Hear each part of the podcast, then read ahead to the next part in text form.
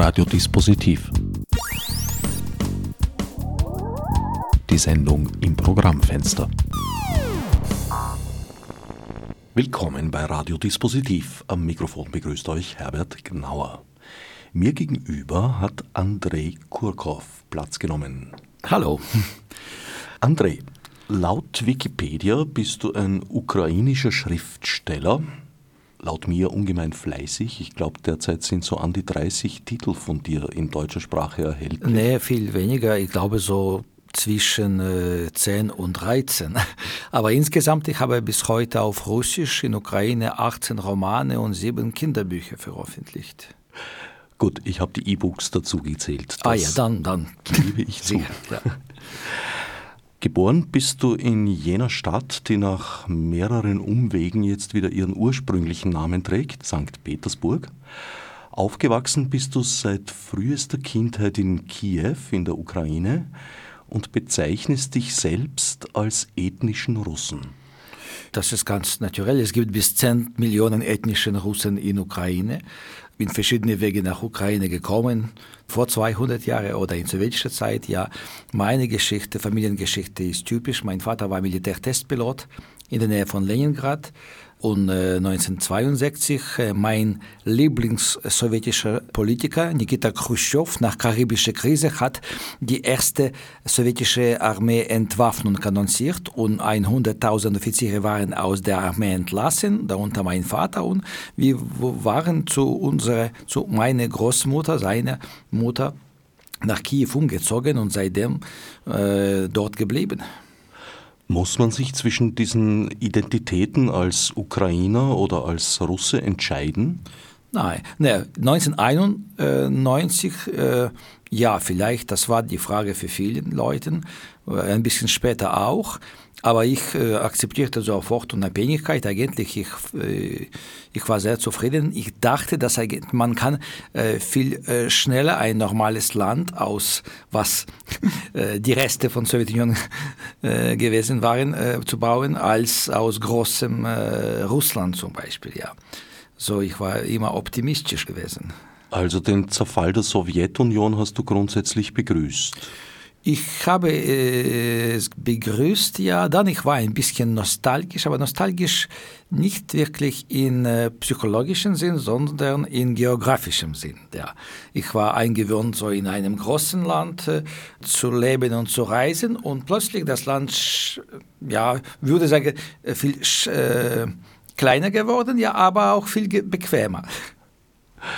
Ein Erlebnis, das unsere Großeltern hier auch hatten. Das weiß ich. Zuletzt ist von dir unter anderem die Trilogie Geographie eines einzelnen Schusses erschienen, in der du die Geschichte der Sowjetunion aufarbeitest in einer sehr fantastischen Weise. Da spielt Nostalgie ja auch eine sehr große Rolle, allerdings kritisch betrachtet, habe ich den Eindruck. Äh, ja, aber ich muss sagen, dass ich schrieb diese Trilogie äh, während neun Jahre und noch am Ende der sowjetischen Zeit hatte ich mit der Trilogie begonnen. Und äh, die erste Ausgabe war nur 2002 in Ukraine. Und die ganze Geschichte eigentlich erzählte die Evolution der sowjetischen Mentalität, utopische Mentalität seit äh, fast Oktoberrevolutionszeit bis äh, 70er Jahren weil ich wollte verstehen eigentlich, wie ist dieses Land mit dieser sehr seltsamen Mentalität und Psyche äh, entstanden. Ja, weil ich erinnere mich sehr gut, meinen Großvater, der war in 1980 gestorben, er war ein Stalinist, ein naiver, ernster Mensch, aber sehr streng, sehr stark in seine Gedanken, ja. Und äh, nur nach seinem äh, Tod ich äh, erfahren hatte, dass er hatte zwei Brüder gehabt, die waren wichtige Kommunisten in Nordrussland. Beide waren in 30er Jahren verhaftet und ins Gulag geschickt, ja. Und einer blieb äh, in Lager 25 Jahre, dann äh, nach Irkutsk weitergefahren ist, dort weiter zu leben mit seiner Familie, ja. Aber was äh, wir in die Schule studiert hatten, diese offizielle sowjetische Geschichte waren sehr fröhlich äh, glücklich, mit vielen Helden, mit viel Positives und keine Tragödie waren dabei. Und gleichzeitig auch die Leute waren ernst, alle Leute waren ernst, fast ernst, außer Trotzki und äh, noch ein paar äh, Volksfeinden, ja. Äh, und dann ich dachte, das klingelt wie Märchen eigentlich aus. Und äh, dann ich entschied diese Utopie oder Anti-Utopie als Märchen zu schreiben, so eine parallele sowjetische Geschichte, wie äh, man könnte Kindern erzählen, ja zum Beispiel. Über dieses Buch haben wir bereits miteinander geplaudert im Rahmen der Frankfurter Buchmesse nachzuhören im Archiv von Literadio. Ich werde das bei der Sendung verlinken. Im Lauf dieser neun Jahre hat sich in der Ukraine und auch in der Sowjetunion einiges geändert. 2014 hast du dein ukrainisches Tagebuch herausgebracht, das die Vorgänge auf dem Maidanplatz thematisiert. Äh, nicht nur Vorgänge, aber auch das tägliche Leben äh, während Maidans Zeit und später ja in Kiew, weil ich äh, wohne dort eigentlich fast am Maidan, fünf Minuten zu Fuß in Altstadt und ich konnte alles vielmal pro Tag beobachten, was passierte, so wie normales Leben führt, weitergeführt war, wie Leute auf Maidan evolutioniert oder äh, verändert sich. Äh, ich sprach mit vielen Leuten dort, manchmal ich war dreimal pro Tag auf Maidan. Und ich äh, eigentlich schrieb dieses Buch nicht, um einfach politisches Kampf zu beschreiben, sondern um selber zu verstehen, was passiert und wie unterschied sich dieses Maidan vom, äh, von Orangen Revolution. Und der Unterschied war sehr stark eigentlich. Damals die Leute waren äh, mit einem Ziel gegen äh, Verfälschungen der Präsidentswahlen äh, versammelt oder zusammengekämpft gegen das, ja, und das war sehr einfach und äh, eigentlich äh, einfach zu verstehen. Äh, und hier, äh, die Situation war ganz anders, weil am Anfang die Proteste waren von Studenten geführt. Die wollten eigentlich zeigen, dass diese Proteste sind nicht politisch. Und dann nach dem Gewalt vom 29. November, die Proteste waren schon politisch und weiter das Gewalt nur evolutioniert hat, ja. Und, aber es gab Dutzende verschiedene Gruppen und Leute mit verschiedenen Ideen, warum sie sind zum Maidan gekommen und was wollten sie als Resultat sehen. Wenn du sagst, der Beginn war nicht politisch, was war er dann? Ja, da, äh, was passierte am 21. Präsident äh, Janukowitsch, ehemaliger Präsident Janukowitsch war eigentlich in Wien äh, Premierminister Azarov hat offiziell annonciert, dass Ukraine wird nicht dieses ökonomisches Abkommen mit EU unterschreiben in Vilnius, ja. Und äh, sofort äh, zwei Gruppen der Studenten in Lemberg und in Kiew waren auf der Straße gegangen mit der Idee, dass die Regierung muss zurück zum Unterschreiben des Abkommens kommen. Das war nicht über Oppositionskampf oder einfach, sie wollten, dass dieses Abkommen ist doch untergeschrieben, ja. Und äh, die Studenten einfach marschierten äh, Hauptstraßen in Lemberg und in Kiew äh, ganze Tage bis 29. Und am 29. schon nicht nur Studenten, aber auch andere Leute einfach äh, übernachtet äh, auf Maidan in Kiew. Und dann, dann sie waren von äh, Spezialeinheiten angegriffen und 34 Leute ins Krankenhaus waren ge geführt, ja viele verhaftet und, und, und seitdem eigentlich Maidan war schon wirklich äh, als Platz für politische Proteste und politisches Kampf. Du hast sowohl gegen Janukowitsch Stellung genommen, als auch eine sehr kritische Position gegenüber Julia Timoschenko und Viktor Juschenko bezogen. Was wäre dein Traum gewesen? Traum. Ich bin in diesem Sinn eigentlich kein Romantiker, sondern Pragmatiker. Ich äh, sah, dass es gibt keine sozusagen äh, ideale politische Führer, die konnten etwas ändern. Und wie heute auch, die, die gleiche Situation ist, ja. Aber für mich zum Beispiel ja, äh, Janukowitsch und Julia Timoschenko waren und sind äh, sehr gleich, nur mit einem großen Unterschied, dass Timoschenko ist klug, und Janukowitsch nicht. Und äh, sie bleibt in Politik, er ist weg. Aber ich, erinnere während Präsidentswahl in 2010, als äh, eigentlich in zweiter Runde Janukowitsch und äh, Timoschenko um Macht kämpften und äh, äh, für Juschenko es war wichtiger, dass Timoschenko wird nicht Präsident als äh, das Schicksal des Landes. Ich sagte, dass die beiden, Janukowitsch und Timoschenko, äh, sind, äh, äh, können so beschrieben sein, wie zum Beispiel Janukowitsch ist, äh, oder nie, Timoschenko ist ein Auto ohne Bremsen und Janukowitsch ist die Bremsen ohne Auto dann müssten Sie ja eigentlich ein ideales Paar ergeben. Ja, man kann so sagen, ja, aber leider, das in Politik funktioniert nicht. So wie können nur aus solche Politiker wählen, die präsent sind, ja. Und äh, heute der beste mögliche Präsident ist äh, Poroschenko. Ich weiß nicht, ob ich werde das Gleiche in drei Monaten sagen, weil die Situation ist so schwierig und man weiß nicht, äh, wie alles wird weiterentwickeln. Deshalb ich versuche jetzt äh, äh noch einmal mehr äh, Fiction zu schreiben als Non-Fiction. Die komplette Analyse, die Beobachtungen im Detail sind nachzulesen im ukrainischen Tagebuch, erschienen bei Haimon. Was hat sich seither geändert? Sehr, sehr viel. Sehr, sehr viel. Aber äh, was geändert sich nicht, dass äh, diese äh, sehr unerwartete Konsolidierung des Volkes, weil äh, Ukrainer sind äh, normale Individualisten, äh, Egoisten und Anarchisten, ja.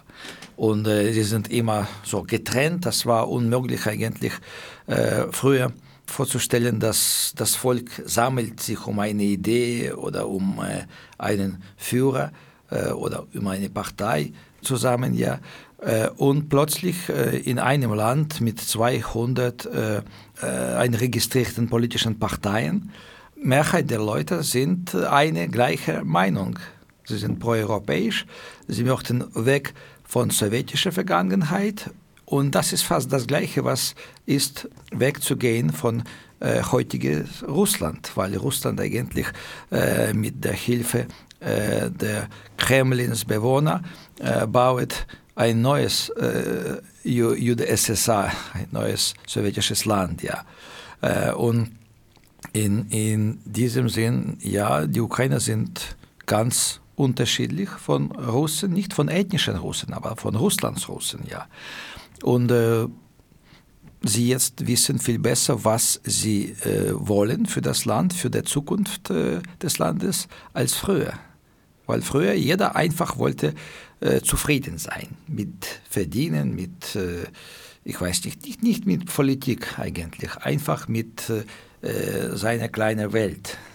Es gibt also weitgehend einen Konsens, dass die Ukraine ein eigenständiges Land sein soll. Ja, ja weil eigentlich äh, dieses Konflikt war über Unabhängigkeit des Landes.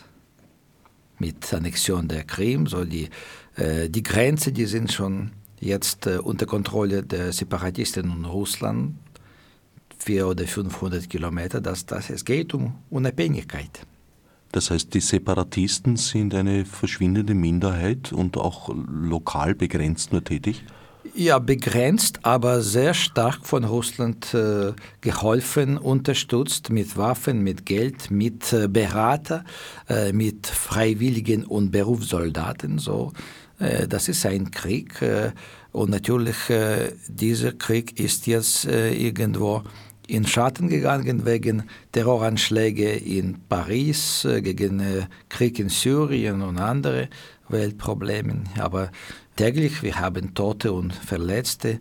Gestern es gab drei Tote offiziell auf Frontlinie, vorgestern fünf.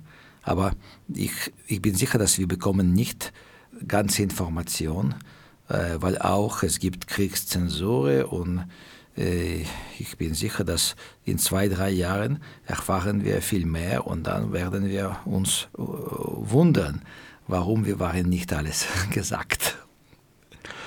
Der Krieg wurde zwar in den Medien überlagert durch andere Meldungen und ist aus dem Bewusstsein auch ein bisschen bei uns verschwunden, ja. existiert aber weiter. Worum geht es jetzt augenblicklich in diesem Krieg? Was ist da zu gewinnen, was zu verlieren? Ja, was ist zu verlieren, war schon verloren. Ich würde sagen, dass ich kann mich nicht vorstellen, Reintegration äh, von äh, Donbass, von Teil, Teile äh, von Donbass, die sind unter Separatisten, in nächste zehn Jahre zurück in ukrainisches Land. Ja, das kann ich nicht vorstellen, weil die Leute, die dort geblieben waren oder die Leute, die dort gegen ukrainische Armee kämpfen, darunter sind sehr viele Kriminellverbrecher schon, Kriegsverbrecher. Und äh, natürlich, Sie verstehen, dass äh, falls äh, diese Reintegration passiert, Sie müssen ins Gefängnis. Und äh, es geht um 20, 30, 50.000 Leute. Auch viele ehemalige Stadtbeamte und Richter und Polizisten und so weit und weit. Und das, das äh, zeigt, dass eigentlich äh, nur Romantiker können so einfach äh, mögliche Reintegration besprechen. Äh, ich glaube, äh, alles wird äh, eingefroren und das ist auch ein Traum von Putin, dieses Konflikt äh, als ewiges Konflikt auf ukrainisches Territorium behalten, um eigentlich einen Druck auf ukrainisches Budget, auf ukrainische Politik äh, zu machen. Das Ukraine bleibt so in Schattenzone und rührt nicht äh, sich äh, Richtung Europa mehr und dass auch für Europa Ukraine in diesem Zustand äh, weniger interessant wird weil das ist ein Land mit einem Konflikt. Ah, das ist fast äh, gleiches äh, wie Moldawien mit Transnistrien, aber Transnistrien ist klein und äh, auch dieses Konflikt war anders, weil Transnistrien war das Territorium, wo 14. sowjetische Armee gelagert war. So, das heißt, dass es gab so, sowjetische Militärbevölkerung auf moldawischem Territorium. Und hier, wir haben eigentlich verschiedene äh, schon organisierte äh, Banden.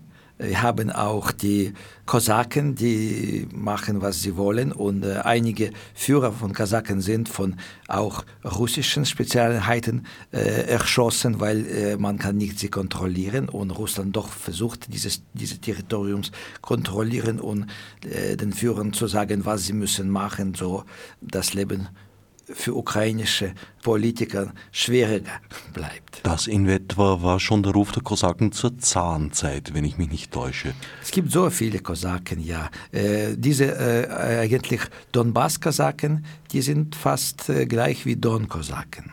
Es gibt sehr viele ethnische Ukrainer darunter ist. Äh, die Leute doch ja, in Großstädten sprechen Russisch, auf dem Land Ukrainisch, aber die wenn man über Ethnizität äh, denkt, dass äh, mehr als halb der Leute sind äh, ethnische Ukrainer.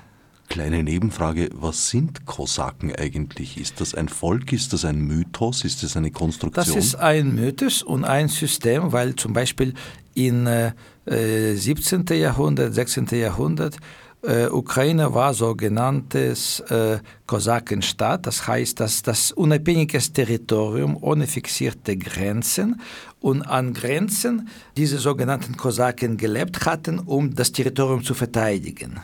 Und äh, im äh, 17. Jahrhundert Katharina, die, die Königin, russische Königin, ich weiß nicht auf Deutsch, wie man sagt, die große. Die große, ja, die große, ja.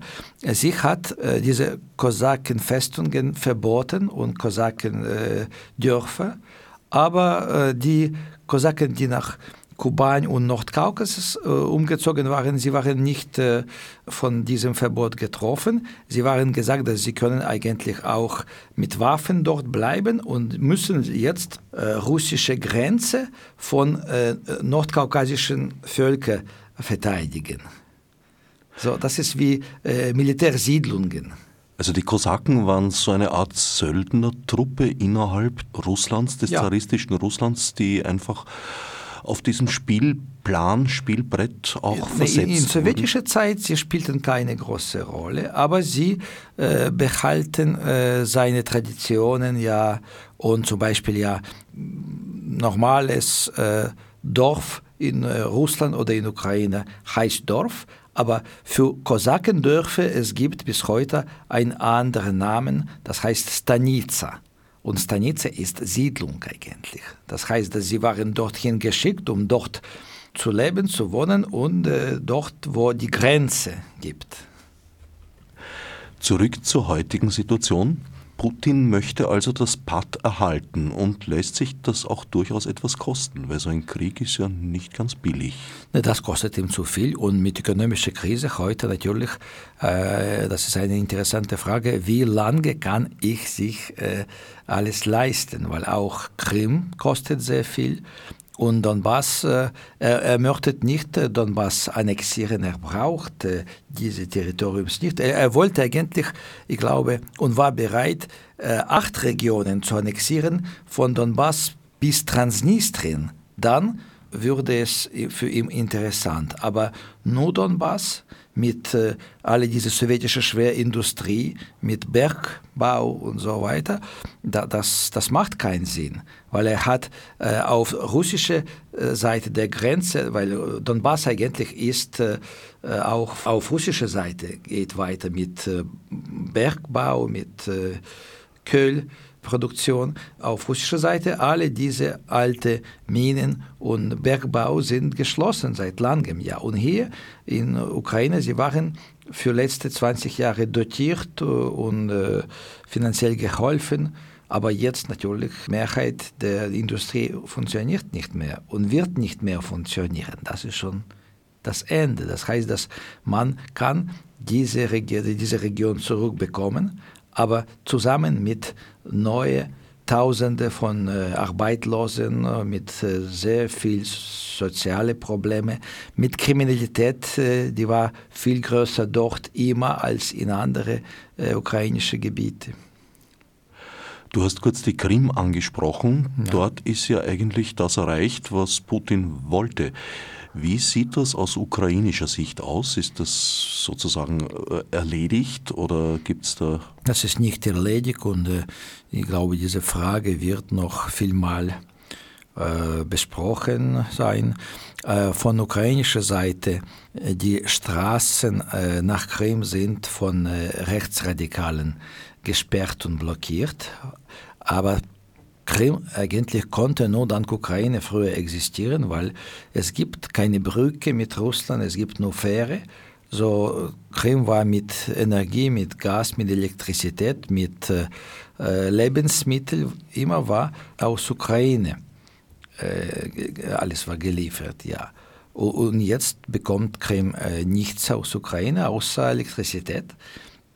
Und äh, äh, die äh, rechten, rechte Sektor oder diese, die freiwillige äh, Rechtsradikale, die blockieren äh, die Wege nach Krim.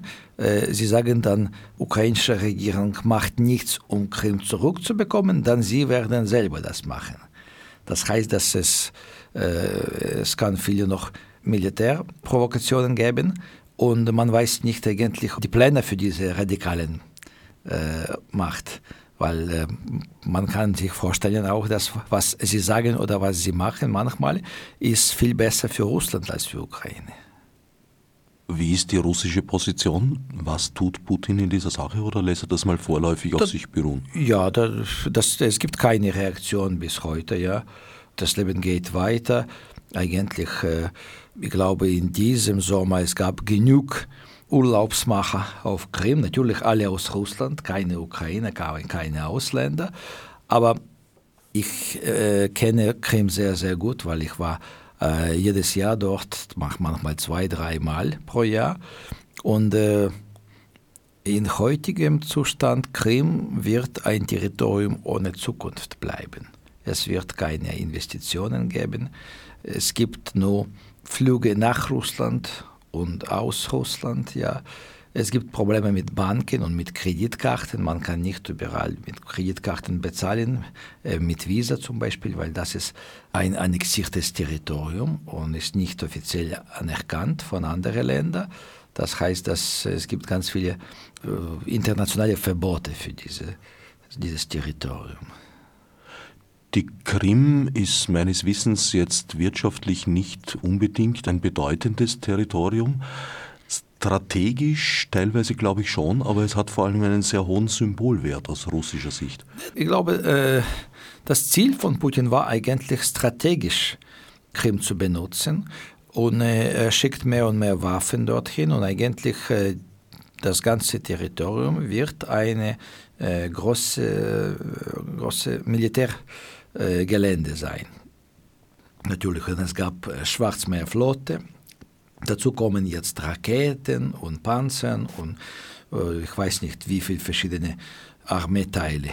Also ein Stützpunkt ja. als Gegenstück zu NATO-Stützpunkten? Äh, ja, gegenüber Türkei. Die ist ein NATO-Mitglied. Ja. Bekanntlich, ja. Wie sieht die aktuelle Rolle der EU aus? Gibt es überhaupt eine aktuelle Rolle der EU oder? Die Ukraine, ja, es gibt, es gibt und äh, es gibt noch Hoffnungen und äh, es gibt regelmäßige Besuche der Ukra äh, europäischen Politiker nach Ukraine. Es gibt äh, Ausländer bis heute in ukrainischer Regierung und man hofft, dass sie werden eigentlich äh, viel mehr schaffen als Ukrainer. Und natürlich, es gibt noch große Hoffnung, dass Ukraine äh, wird dieses visafrei Status bekommen. Das heißt, dass die Ukrainer in äh, näherer Zukunft werden nach Europa ohne Visum fahren. Es wäre sehr wichtig, ich glaube, für das Volk eigentlich. Also der größte Teil der Ukraine äh, strebt weiterhin oder wieder in Richtung EU. Ja, Richtung EU und Richtung Europa, aber sie bedeuten, sie denken ganz viele Leute, dass Europa ist kein Territorium, Europa ist einfach ein Leben ohne Korruption und äh, ein Leben in einem Land, wo die Gesetze sind gleich für allen und wo man kann genug verdienen und es gibt verschiedene Sozialhilfen ja, wie immer in einem Land, äh, ganz viele Leute sind naiv und äh, glauben das alles. Und glauben das alles, naja, und, und, glauben, dass es gibt keine Korruption in Europa, aber meine Meinung nach ist äh, für uns eigentlich äh, Hauptproblem, die Korruption äh, viel kleiner zu machen. Man kann verstehen, dass mit Korruption zu kämpfen, wann Korruption ist total, ist fast unmöglich, aber kleiner zu machen, man, man kann das schaffen, ja. Und müssen wir zuerst äh, gleiche Korruption wie in Griechenland schaffen, dann wie in Italien und dann am Ende äh, wie in Belgien, dann sind wir schon Europa. Das heißt, griechische Verhältnisse wären bereits eine Verbesserung? Ja, sicher. Na dann, mögen Sie möglichst bald eintreten. Die Ukraine ist ein riesiges Land, liegt uns geografisch von Wien aus gesehen näher als die Schweiz. Der Großteil des Landes dürfte jetzt wieder eigentlich halbwegs stabil sein, wenn ich das richtig verstehe. Ja, ja. Äh, wenn man möchte, man kann eigentlich äh, nichts vom Krieg bemerken. Ja, die Restaurants sind voll, die Leute sind glücklich, nicht alle, aber so. Die Leute, die entsch entscheiden, so zu leben, ja. Und äh, natürlich, ja, es gibt sehr viele Flüchtlinge, 1.500.000 Flüchtlinge in dem Land aus Donbass und Krim. Und äh, sie haben ein anderes Leben, aber auch äh, es gibt ganz verschiedene Flüchtlinge. Zum Beispiel alle Berufskriminellen äh, aus Donbass sind auch Flüchtlinge in andere Städte. Und äh, dank das, die Kriminalität ist 200 nach oben 300 Prozent gestiegen. Auch in Kiew, ja.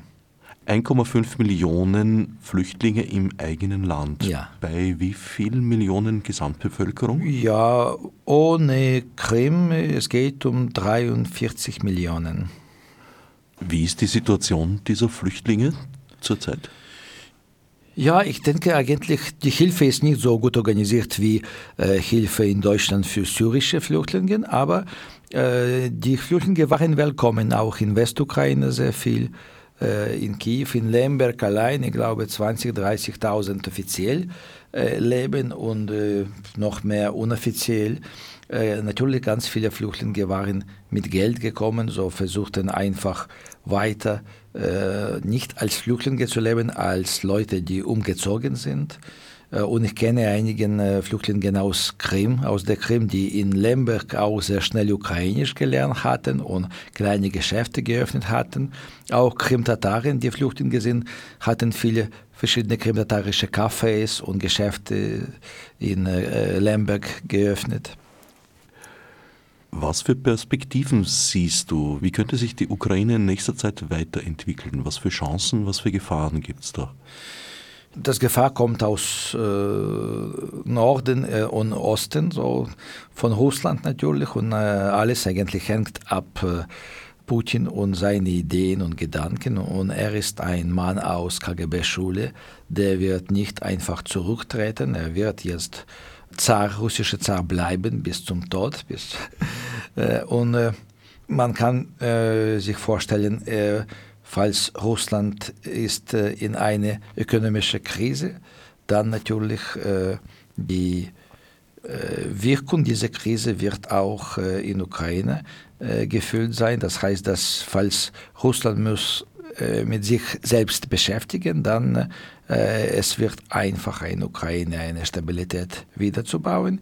Äh, wenn nicht, aber auch äh, so russische Geschichte nach, man sieht, dass in solche Situationen äh, immer auch äh, Leute wie Putin suchten einen Krieg draußen, suchten eine Möglichkeit, die Aufmerksamkeit der Leute, den Russen, auf andere Gebiete zu wenden, ja, um zu zeigen, dass die Feinde sind dort und deshalb wir haben Probleme.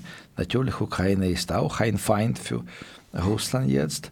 Andererseits, äh, Ukraine ist ein sehr reiches Land mit bis 50 Prozent der Ökonomie im Schatten.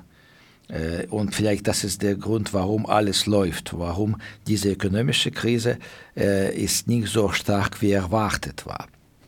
Und das, das ist interessant für mich. Ich, ich de denke manchmal, dass doch Schattenökonomie ist viel größer als offiziell, ja. Und obwohl jetzt ganz viele Leute sind viel mehr bewusst wegen äh, seiner Verantwortlichkeit äh, und zahlen Steuer gerne ja und so weiter und ein bisschen der Kampf mit Korruption seinen Fortschritt macht ja.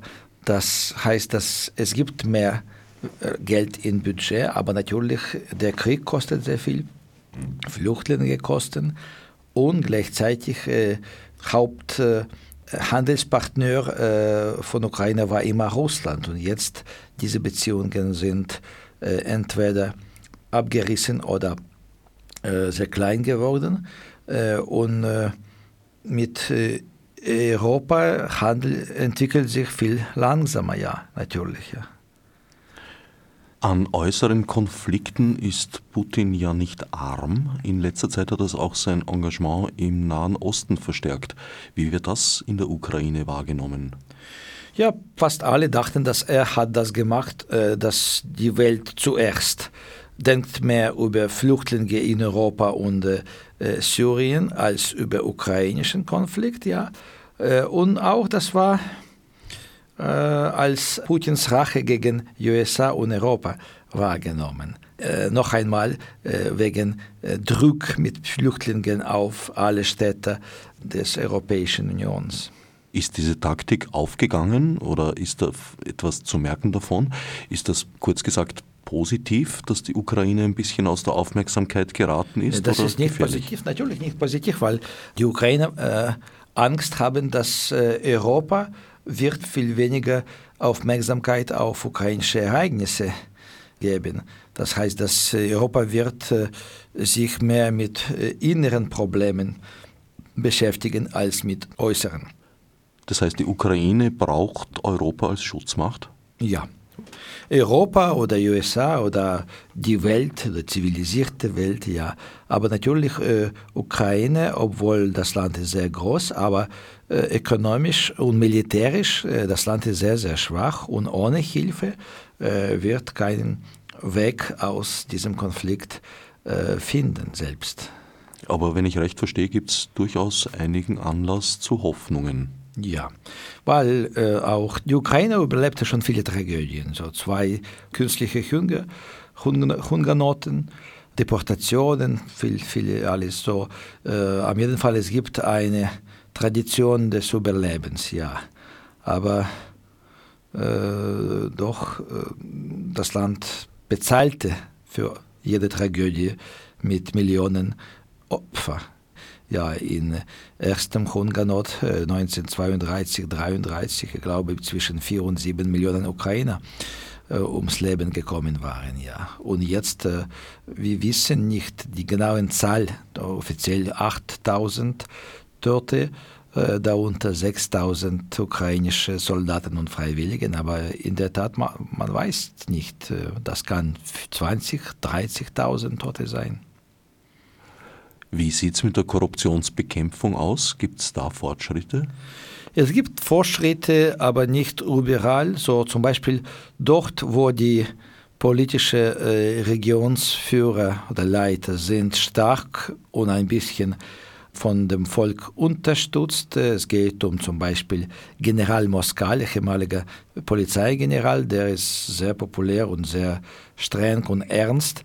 Und es geht um Saakashvili, den äh, äh, georgischen Präsident, der ist jetzt Gouverneur von Odessa und auch von Mehrheit der Leute in Odessa äh, geliebt, ja, obwohl er sehr, sehr viel von anderen kritisiert, ja, äh, und ich glaube, er, er würde gerne viel mehr mit Korruption kämpfen, aber irgendwie er ist, seine Möglichkeiten sind begrenzt äh, von den Leuten aus Kiew oder aus der Regierung, die auch in diese Korruption entweder eingewickelt sind oder möchten einfach nicht, dass dieser Kampf so sehr schnell geht. Du hast vorher gemeint, du würdest dich jetzt äh, lieber mit fantastischer Literatur und fantastischen Stoffen beschäftigen, als mit politischen äh, nicht fantastische, ich meinte mit Literatur.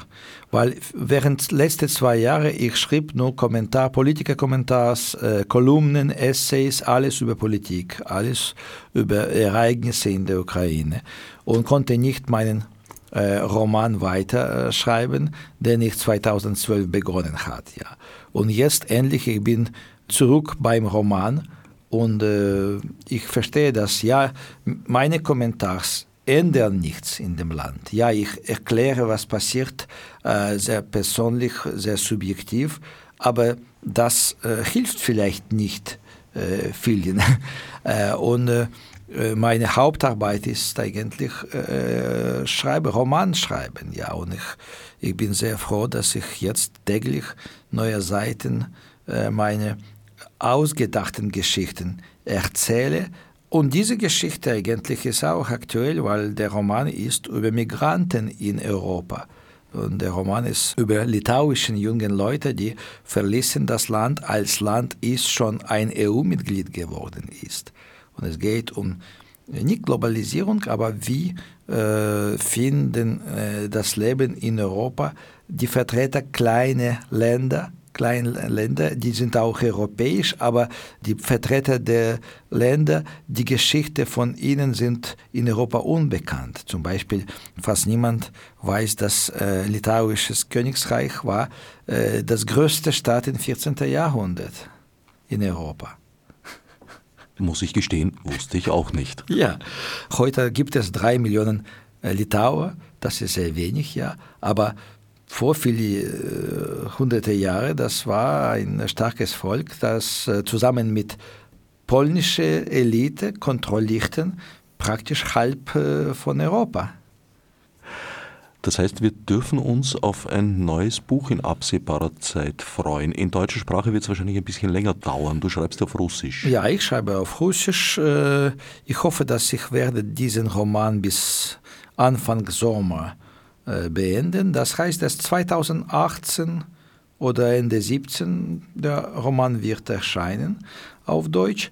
Aber vorher, es wird ein anderer Roman von mir, älterer Roman, bei Heimon erscheinen, Die Welt von Herrn Bigford. Und das ist noch einmal die Geschichte sowjetischer Mentalität seit 1945 bis äh, Ende äh, Khrushchevs, von Khrushchevs Ära, das heißt bis äh, 1962, 63. Und das ist auch eine fantastische Geschichte, äh, nicht sehr lustig, aber für mich äh, sehr wichtig, weil diese Jahre eigentlich zwischen dem Krieg und äh, die erste, ersten Versuch, äh, Sowjetunion demokratischer zu machen, ja, die waren äh, sehr interessant und sehr wichtig für, für heute. Leider, alles, was Khrushchev zu machen versucht, ist lang vergessen. Überall, auch in Ukraine, in Russland, in, in Westen. Aber ich glaube, wir müssen doch ihm Danke sagen, was sein Versuch, für seinen Versuch. Wie steht es mit Gorbatschow und der ukrainischen Wahrnehmung? Aus europäischer Sicht ist Gorbatschow ja eine Lichtgestalt, der im Endeffekt dann zum Fall der Berliner Mauer und des Eisernen Vorhangs geführt hat. Aus russischer Sicht stellt sich das ein wenig anders dar. Wie sieht man das in der Ukraine? Er ist, er ist vergessen, auch wie, wie viele andere. Aber in diesem Roman eigentlich, er ist äh, anwesend als Kleinkind äh, und er ist in dem Roman von äh, Khrushchev unterrichtet, wie man muss äh, sein Volk lieben und so weiter. Ja, ich glaube, äh, Ende 80er Jahre, das war schon äh, äh, sehr komplizierte Zeit für sowjetisches Land. Ökonomisch, das war schon fast das Ende. Äh, und äh, einfach auch Gorbatschow war nicht gut ausgebildet oder konnte nicht vorstellen, was wird passieren nach seinen Entscheidungen. So, ich glaube, er ist ein zufälliger Revolutionär. In der Ukraine ist also vergessen. Wird er aus europäischer Sicht, aus resteuropäischer Sicht, sage ich mal, weil die Ukraine ist Europa oder ein Teil davon, wird er überschätzt, seine Rolle? Vielleicht ja, aber das ist auch normal und das ist nicht schlecht, ja, weil Europa braucht positiven Helden. Äh, und äh, vielleicht äh, er war der einzige positive Held aus 80er Jahren sowjetischer Geschichte. Dass Europa positive Helden braucht, würde Putin wahrscheinlich gar nicht stören, sofern sie nicht in Moskau tätig geworden wären.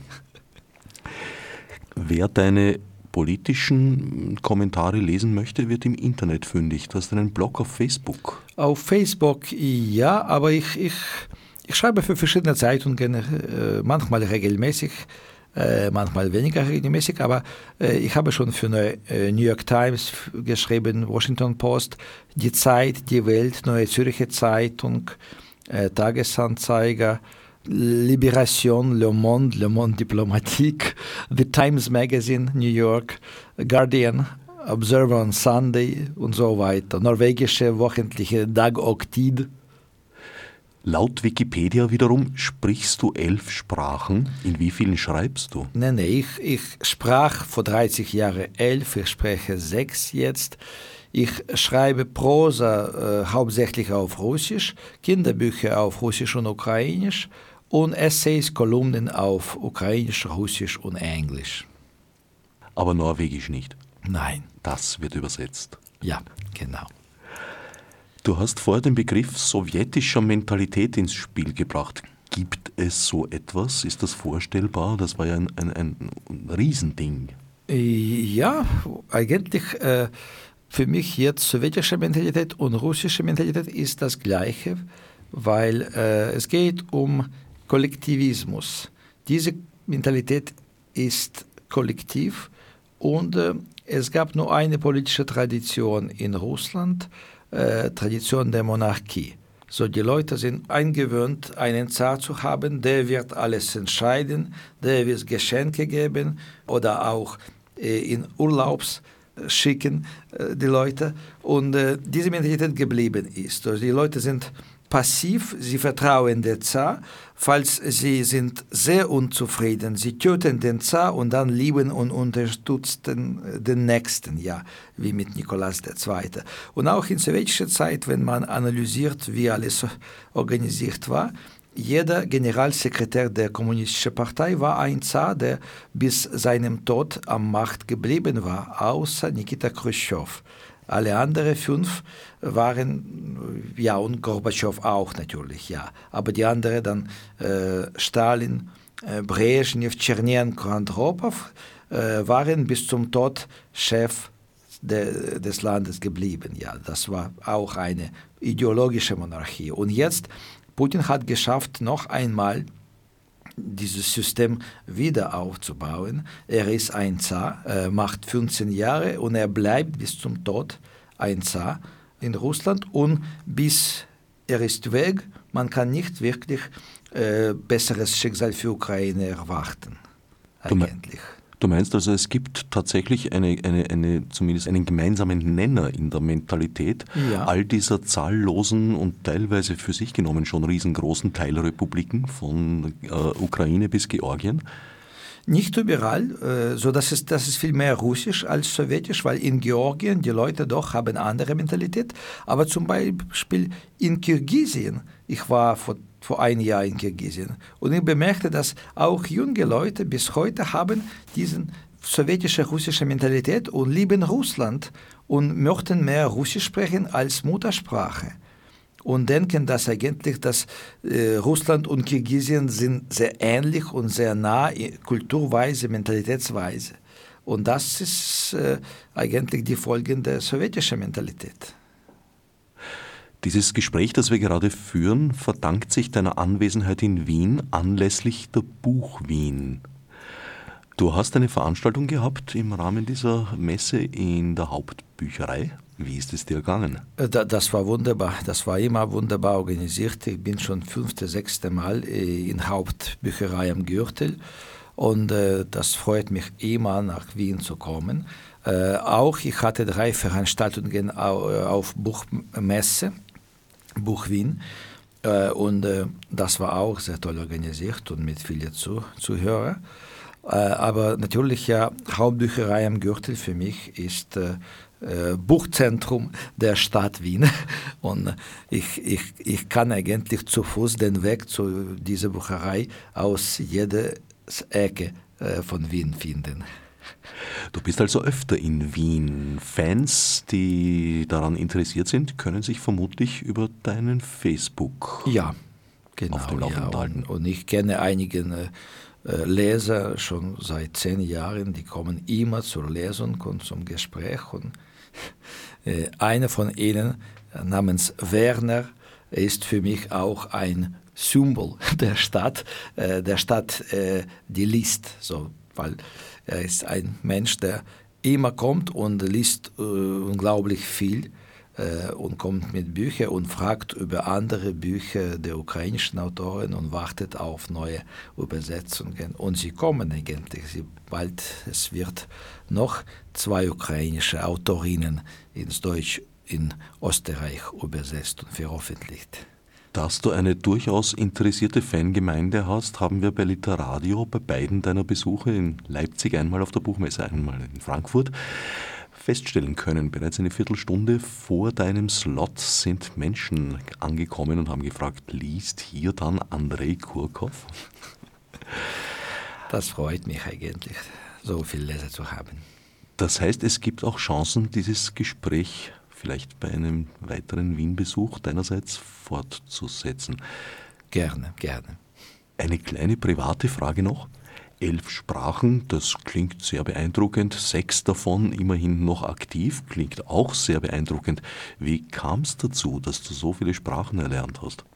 Ja, das, das war fast zufällig eigentlich. Ich hatte eine große Kakteensammlung als Kind und ich äh, äh, hatte erfahren eines Tages, dass jeder Kaktus hat seinen Namen auf Latein. Ich lernte alle Kakteennamen auf Latein. So meine erste Fremdsprache war botanische Latein. Dann ich lernte Polnisch, um Bücher äh, in Polnisch zu lesen. Die waren eigentlich bei uns zu kaufen und äh, man konnte Übersetzungen aus amerikanischer Literatur in Polnisch lesen, aber nicht auf Russisch oder Ukrainisch.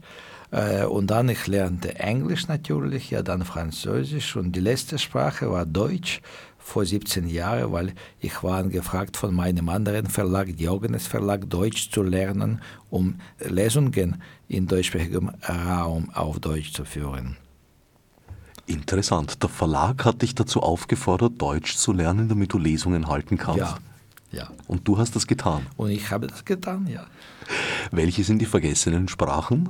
Vergessenen sind eigentlich Moldawisch, Georgisch, äh, Dänisch und Holländisch. Aber Holländisch kann ich lesen ein bisschen, weil ich Deutsch spreche. Andrei Kurkov, ein in mehrfacher Hinsicht faszinierender Mensch und Autor. Wer sich für die Bücher von Andrei Kurkow interessiert, ich kann die Lektüre nur sehr empfehlen, wird im wohlsortierten Buchhandel fündig. Ich danke dir für dieses Gespräch. Herbert Gnauer verabschiedet sich bis zum nächsten Mal.